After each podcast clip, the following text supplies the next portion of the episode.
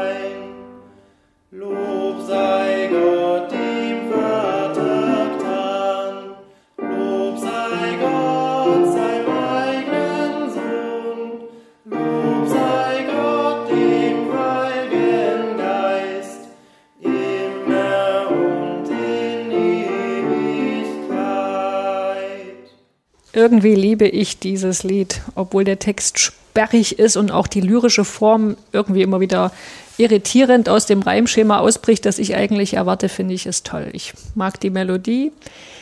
Ich mag äh, vor allem auch das Bewusstsein, ein so altes Lied zu singen. Ne? Ich glaube, das ist der älteste Liedtext, den wir im Gesangbuch haben. Also es geht also bis ins vierte Jahrhundert zurück und ich denke dann immer, Mann, in was für einer langen kulturellen Tradition ist mein Glaube eingebettet. Ist doch toll.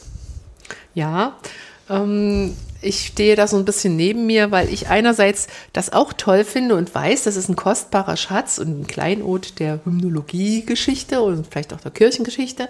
Auf der anderen Seite ist, bleibt dieses Lied mir immer fremd. Und das passt für mich gar nicht in diese Art, wie wir heute vor Weihnachten mit Weihnachtsmärkten, Weihnachtsevents und zahlreichen Weihnachtsfeiern feiern. Okay, also es ist ein Kontrast dazu. Aber auch Sprache und Melodie ähm, erschließen sich nicht ohne Erklärungen und Übersetzungshilfen. Und da, dazu, dafür ist es eben sehr schwer, es aufzubrechen für Menschen unserer Zeit, die Mhm. nicht in diesen Sprachen zu Hause sind oder die sich erstmal damit befassen müssten, um es überhaupt zu verstehen. Und die Satzteile wirken auch ein bisschen, das hast du ja schon gesagt, ähm, so hingewürfelt oder hingeworfen. Es ist eigentlich ein merkwürdiges Lied, so würde ich es beschreiben. Okay. Trotzdem erzähl doch mal was zum Ursprung der Melodie. Ja, ich finde ganz interessant, das ist ja mit äh, als Quelle Einsiedeln 12. Jahrhundert angegeben. Ich habe aber gelesen, dass der Verfasser des Liedes Ambrosius von Meile mindestens vier Melodien zu diesem Hymnus hinterlassen hat. Und die heute gesungene geht eben auf dieses Benediktinerkloster in Einsiedel zurück, ähm, die möglicherweise aus dem, der musikalischen Blütezeit des Klosters St. Gallen um 900 stammt und im ersten Kirchenton komponiert wurde. Verstehe ich dich richtig? Die, die Melodie, die da als Handschrift in diesem Kloster vorhanden ist, ist aber eine der vier Melodien, die Ambrosius für das Lied geschrieben hat. Genau. Mhm, Okay. Aber nur eine. Es gab also auch noch drei andere, ne? Drei andere Melodien. Aber die kennt man nicht. Nein. 1524 in Erfurt erschien die Gemeindefassung dieser Melodie, geschrieben von Martin Luther. Und Martin Luther hat die Melodie wie auch Text auch eingehend bearbeitet. Und wenn ich ein altes Lied nehme und ich äh, bearbeite Melodie und ähm, Text, dann ist das, nennt man das in der Musiksprache eine Kontrafaktur. Also Kontra heißt gegen, Fackere machen, ist ein Gegenentwurf. Das heißt nicht, dass dieser äh, Entwurf am Ende gegen das Original sein muss, aber es äh, verändert es wirklich entscheidend. Übrigens, das Ausgangsmaterial vieler dieser alten Lieder und der deutschsprachigen Kontrafakturen, das sind gregorianische Choräle oder gregorianische Melodien. Ja, Ambrosius von Mailand, eine interessante Person, Katrin. Ja, von dem stammt ja nicht nur die Ursprungsmelodie, sondern auch der Text. Ich erzähle mal kurz was zu ihm. Er ist geboren im Jahre 339 und war erstmal von Haus aus kein Kirchenmann, sondern ein Politiker. Als er Anfang 30 war, ist er zum Präfekt der römischen Provinz Emilia Liguria ernannt worden, deren Sitz sich in Mailand befand. Nun muss man wissen, dass die Kirche, die Christenheit im vierten Jahrhundert von einer theologischen, aber auch kirchenpolitischen Auseinandersetzung geprägt war. Das traf auch auf das Bistum Mailand zu. Da tobte nämlich ein Streit um die Göttlichkeit und Menschlichkeit Jesu Christi, also die Frage nach seiner göttlichen und menschlichen Natur, ähm, wie die sich zueinander verhalten. Und das hatte dann natürlich auch Auswirkungen auf die Frage, wie die Trinität zu denken ist. Die Gemengelage war damals wirklich kompliziert. Ich muss auch ehrlich sagen, ich habe mich da jetzt auch nicht nochmal in die Details vertieft, aber mal ganz grob gesagt, es gab die Auffassung, dass Jesus Christus gleichermaßen die volle Menschlichkeit und die volle Göttlichkeit zukommt. Und dann gab es noch die Position, auf der anderen Seite oder Positionen, die bestritten, dass Jesus Christus genauso göttlich war wie mm. Gott der Vater und mm. Schöpfer. Also äh, der berühmteste Vertreter davon ist ein gewisser Arius. Mm.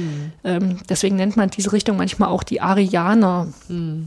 Aber das war dann, die Arianer, das ist nochmal in sich dann auch nochmal sehr differenziert. Also das, ich sage nochmal den Namen hier einfach so, der kommt auch mm. später nochmal vor.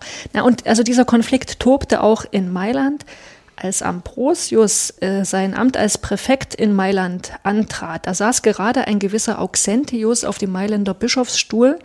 Der hing nun eher der zweiten Auffassung an, also der sogenannten arianischen, ne, dass Jesus Christus nicht die volle Göttlichkeit zukommt.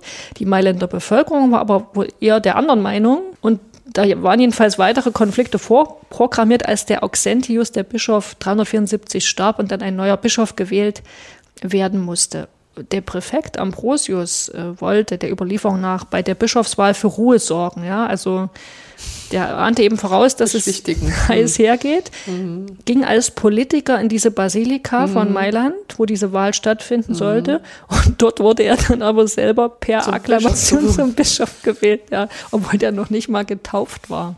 Mhm. Also der war noch Katechumene. Der hat sich dann im Schnelldurchlauf taufen und zum Diakon und Priester weihen lassen und konnte dann also auch die Bischofsweihe empfangen. Im Schnelldurchlauf zum Bischof. Ja, ne? ist irre. Hm. Er hat sich dann sehr in die theologischen Fragen seiner Zeit eingearbeitet, war eben auch auf dem Gebiet des Kirchenlieds tätig und sogar innovativ, wenn ich das richtig weiß. Ja, und er war eben ähm, sehr gebildet in Rhetorik, in Latein, in Griechisch. Also deshalb hat er sich mit, mit Lyrik, mit Liedtexte, sind ja lyrische Texte befasst. Und er hat eine Verslehre begründet, also der hat ein System aufgestellt, dass er gesagt hat, es gibt in der, in der lateinischen Sprache Paarreimstrophen, A, A, B, B, mhm. also Reime vier, und die sind vierzeilig und die sind achtsilbig, also es gibt so ein ganz festes Maß. Wir nehmen diese Strophenform, wie wir sie kennen, mit Reim so als selbstverständlich wahr, aber die hat sich da erst rausgebildet während vorher es Sprachformen kam, die viel freier, viel unregelmäßiger, viel fließender waren. Ja, das Tedeum zum Beispiel, ne? da haben wir schon mal genau, drüber geredet. Genau. Das hat nicht diese ja, gleichmäßige genau. rhythmische Struktur. Mhm. Und ich finde auch interessant nochmal bei der, bei der, äh, bei den Paarreimen, dass es da so eine Unterscheidung gibt zwischen männlich und weiblichen Reimen. also die männlichen Reimen, das sind die einsilbigen ähm, Reime und die weiblichen sind die zweisilbigen. Ja, aber da will ich jetzt gar nicht abkommen vom Thema, also diese ambrosianische Hymnus oder die ambrosianischen Hymnusstrophen, die waren also ein literarischer Genus, der auch wirklich in seiner Zeit schon so, so viele Nachahmer gefunden haben, dass die prägend waren für eine Stilepoche und für unser Kirchenlied ganz, ganz, ganz, ganz wichtig. Und ähm, äh, Ambrosius selber sagt mal, weil er vielen Angriffen von den arianischen Gegnern ausgesetzt war zu seinem Hymnus. Man sagt, das Volk sei verhext von den Zauberweisen meiner Hymnen und ich leugne dies gewiss nicht. Mhm. Also der wusste auch schon ganz gut, was er da so angerichtet hat. ähm, die Vorlage von Nun komm der Heiden Heiland. Ja, das ist eben so ein Hymnus in Strophenform. Hymnus ne? in Strophenform. Wobei, also es ist nicht ganz 100% sicher, dass dieser Text wirklich auf Ambrosius Der lateinische zurückgeht. Text ja. Also es gibt so eine Bemerkung von Augustin später, mhm. die macht es sehr wahrscheinlich, die macht es auch wahrscheinlich, oder es ist auch wahrscheinlich, weil diese christologischen Diskussionen, ne, von denen ich dir erzählt habe, die, die mhm. finden sich auch in dem Text. Also wir gehen einfach mal davon aus, der ist wirklich von Ambrosius von Mailand verfasst. Ähm, La der lateinische Originalhymnus geht mit einer Psalmstrophe los, die hat Luther nicht übernommen, also der kannte wahrscheinlich eine Vorlage, wo die sowieso nicht mehr drin war, deswegen lassen wir die jetzt mal außen vor. Aber auch in den anderen Strophen klingt diese Frage nach der Göttlichkeit Christi schon deutlich an, wenn man weiß, wonach man suchen muss. Ähm, wir dachten uns so, dass Martina mal eine Übersetzung des lateinischen Originalhymnus vorliest und ihr könnt ja mal darauf achten, wie sich der Text bemüht, vor allen Dingen die Jungfräulichkeit der Empfängnis und Geburt herauszuarbeiten, ja, um diese Göttlichkeit Jesu Christi zu betonen und auch, wo der Text sozusagen auf die Wesensgleichheit Jesu Christi mit Gott äh, abhebt. Also ich lese jetzt Strophen vor, aber nicht die Strophen der Lutherfassung, sondern die des lateinischen Textes von Ambrosius. In der deutschen Übersetzung. In der deutschen Übersetzung. Komm, Erlöser der Völker, mache offenbar die Geburt der Jungfrau. Alle Welt soll sich wundern, solch eine Geburt ist Gottes würdig. Nicht aus männlichen Samen, sondern aus geheimnisvollen Hauch ist das Wort Gottes Fleisch geworden und die Frucht des Leibes erblüht. Der Leib der Jungfrau schwillt an, das Tor der Keuschheit bleibt geschlossen, die Fahnen der Tugenden glänzen, Gott weilt in seinem Tempel. Es trete hervor aus seinem Schlafgemach, aus dem Königssaal der Keuchheit, der Held von zweifachem Wesen, eifrig alt er seinen Weg. Sein Ausgang führt vom Vater, sein Heimgang führt zum Vater, sein Hinweg bis zur Unterwelt, sein Rückweg zum Thron Gottes. Wesensgleich dem ewigen Vater, rüste dich mit dem Siegeszeichen über das Fleisch, die Schwachheit unseres Leibes stärkend mit fortwährender Kraft.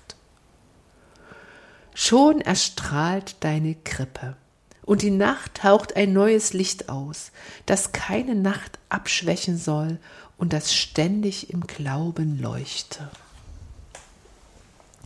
Übrigens, weil sich hier auch die theologischen Streitigkeiten im Liedtext finden, ne?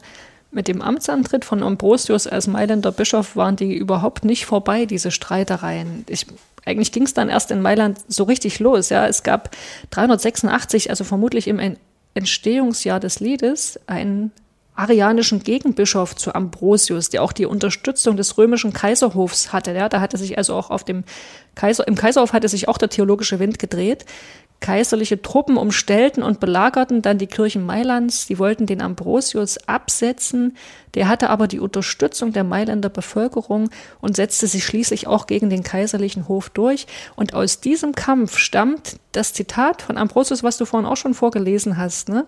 Äh, dass er gesagt hat, man sagt, das Volk sei behext durch die Zauberweisen meiner Hymnen und ich leugne das auch nicht. Und ich lese mal noch weiter, was er danach noch gesagt hat. Eine große Zauberweise ist das und nichts ist mächtiger. Was nämlich sollte mächtiger sein als das Bekenntnis der Dreieinigkeit, die täglich durch den Mund des Volkes im Gottesdienst besungen wird? Alle wetteifern darin, den Glauben zu bekennen und alle wissen, in Versen den Vater, den Sohn und den Heiligen Geist zu verkünden. Dadurch sind alle Lehrende geworden, die vorher kaum Schüler sein konnten. Also die Hymnen des Ambrosius wurden während dieser Belagerung der Kirchen durch die kaiserlichen Truppen durch die Gemeinde gesungen, die auf der Seite von Ambrosius stand. Also das war auch, hatte, diese Lieder hatten also auch irgendwie kirchenpolitische Bedeutung ne, in, diesem, in diesem theologischen Streit. Hm. Ist doch interessant. Ja. Jetzt aber mal von Ambrosius zu Luther. Luthers Kontrafaktur. Also erstmal, wenn man jetzt ähm, ins Gesangbuch guckt, ne, hat er Fünf Strophen hat das Lied im Gesangbuch. Bei Ambrosius hat es acht. Und bei Luther auch. Also das ist schon mal klar, im Gesangbuch sind nicht alle Strophen abgedruckt. Ähm, Luther hat auch die erste Psalmstrophe bei Ambrosius weggelassen, dafür so eine Doxologie angefügt. Die findet sich jetzt auch bei uns im Gesangbuch.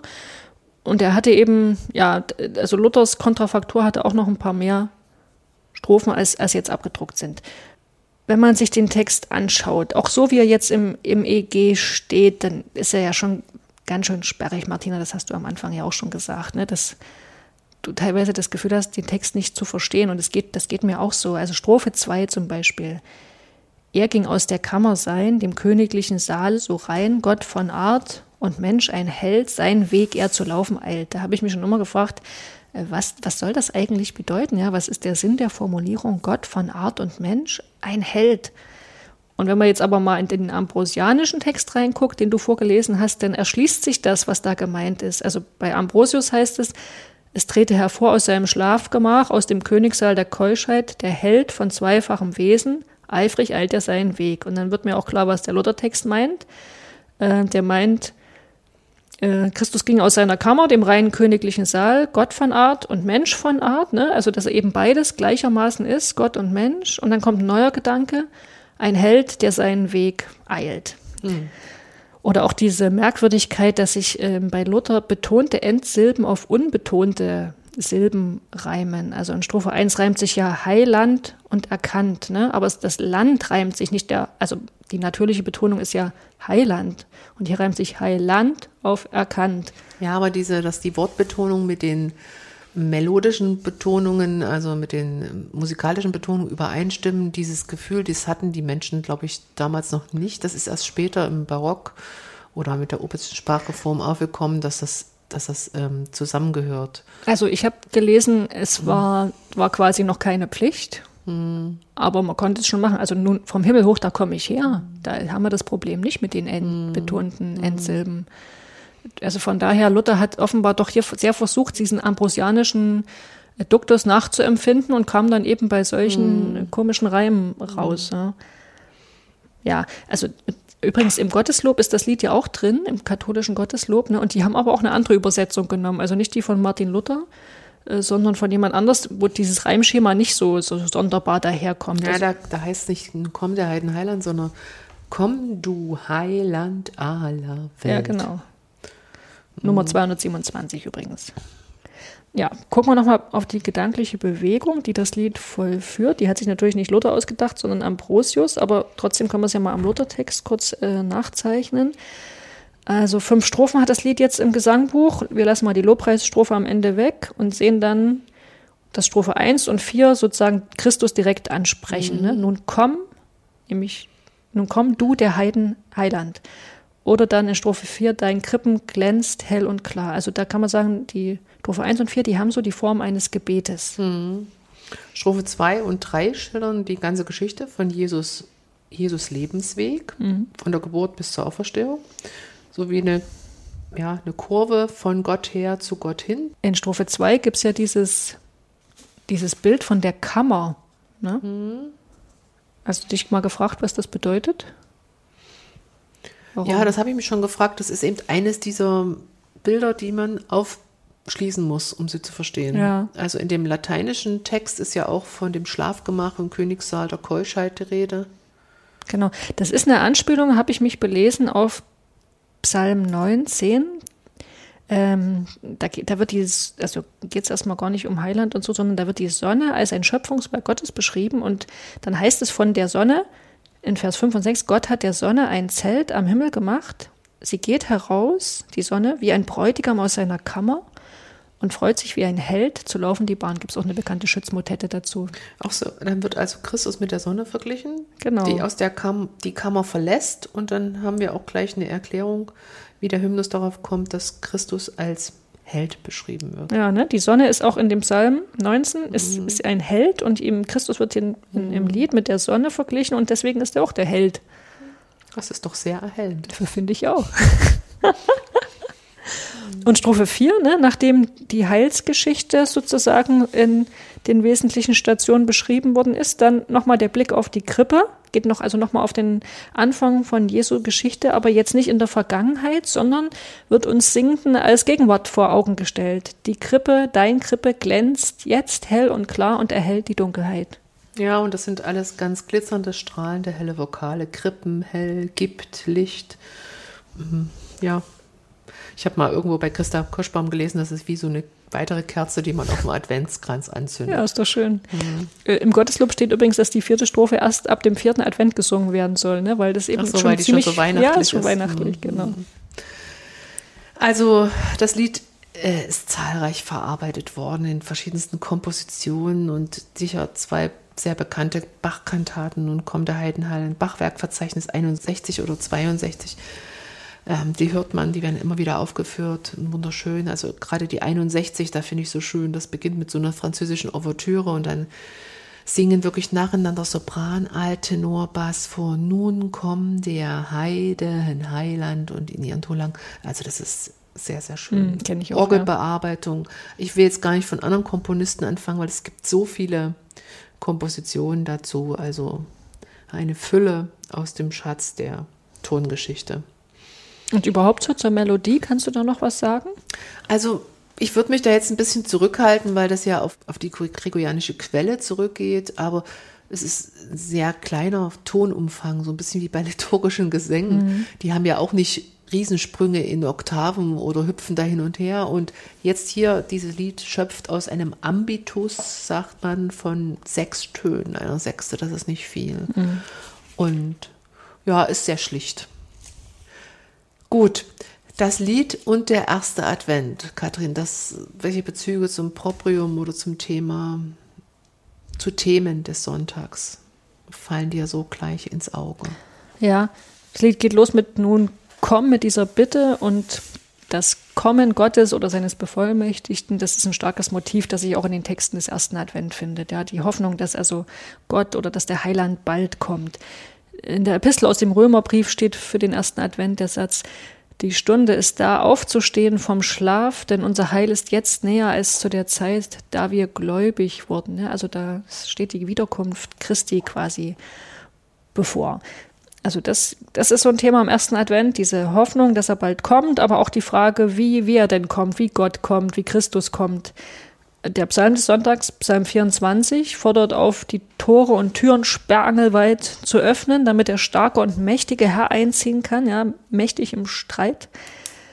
Die alttestamentliche Lesung kündigt an, dass der gerechte König auf einem Esel eingeritten kommt, nicht auf einem Kriegspferd. Also es ist offenbar ein anderes, anderes Bild vom Kommen Gottes. Das ist eben dann gerade ein Einzug, der symbolisiert, dass Kampf und Krieg jetzt zu Ende sein werden. Und das Evangelium des Tages, Jesu Einzug in Jerusalem, greift das auf und stellt uns Jesus als den ersehnten Friedensbringer vor Augen, der sich auch ein Esel als Reittier wählt. Ich vermute ja, dass das Lied nicht besonders häufig am, beim, am ersten Advent gesungen wird. Nun kommt der Heidenheiland, äh, denn meiner Erfahrung nach sind das oft große Familiengottesdienste. Mhm.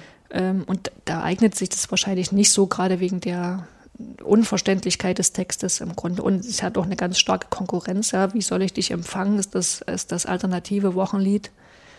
Da ja, dann gibt es ja noch Macht hoch die Tür, die Tor macht das weit. Das ist das gesungen, heimliche ja. Wochenlied, würde ich mal sagen. Ne? Mm. Das wird immer am ersten Advent. Genau. Andererseits, das Lied passt auch am zweiten, dritten und vierten Advent, mhm. ja. Und da kommen ja dann tendenziell nur die, die Eingeweihten, die Fans, und da kann man das dann schon eher mal singen, finde ich, so ein, mhm. so ein etwas sperriges mhm. Lied. Ja, die Anwendung dieses Liedes, also wir haben im Advent ja ganz viele Formen, Gemeinde singen, genau, Weihnachtslieder singen, Adventslieder singen, da gibt es viele Formate, wo man auch mal ein bisschen so ein Lied einführen könnte, wo mhm. man mal, also gerade dieses, wo man ein paar Schlüssel anlegt, ein paar Schlösser öffnet und sagt, Kammer, was ist das hier? Ähm, das, es gibt zu diesen alten Gesängen, ich sage jetzt mal, die auch in Kirchentonarten geschrieben ist. Dieses Lied ist ja in Dorisch geschrieben, G, steht auf G, Dorisch.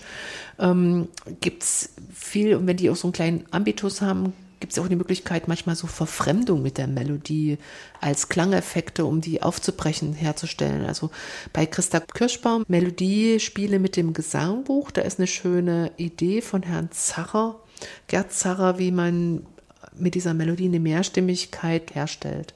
Und dann singt man eben, die Frauen singen die Melodie, die Männer fangen die eine Quarte tiefer oder eine Quinte tiefer an oder was weiß ich, solche Spiele. Das mag jetzt ein bisschen erstmal schroff klingen, genauso sperrig wie das Lied ist. Auf der anderen Seite lässt mich das, das neu hinhören. Mhm. Und wenn ich da einen tollen Raum habe und wenn ich Frauen und Männerstimmen, Frauen klingen ganz anders als Männerstimmen, ähm, da auch wie kleine Register einsetze, das kann interessant sein. Aber das braucht eine gute Anleitung. Und es soll auf keinen Fall so sein, dass am Ende die Leute sagen, ich muss mir die Ohren zuhalten, damit ich überhaupt noch durchkomme und höre, was ich hier eigentlich tue. Oder das irritiert mich so, das ist nur hässlich. Also es muss schon das Lied auch befördern, tragen. Ja.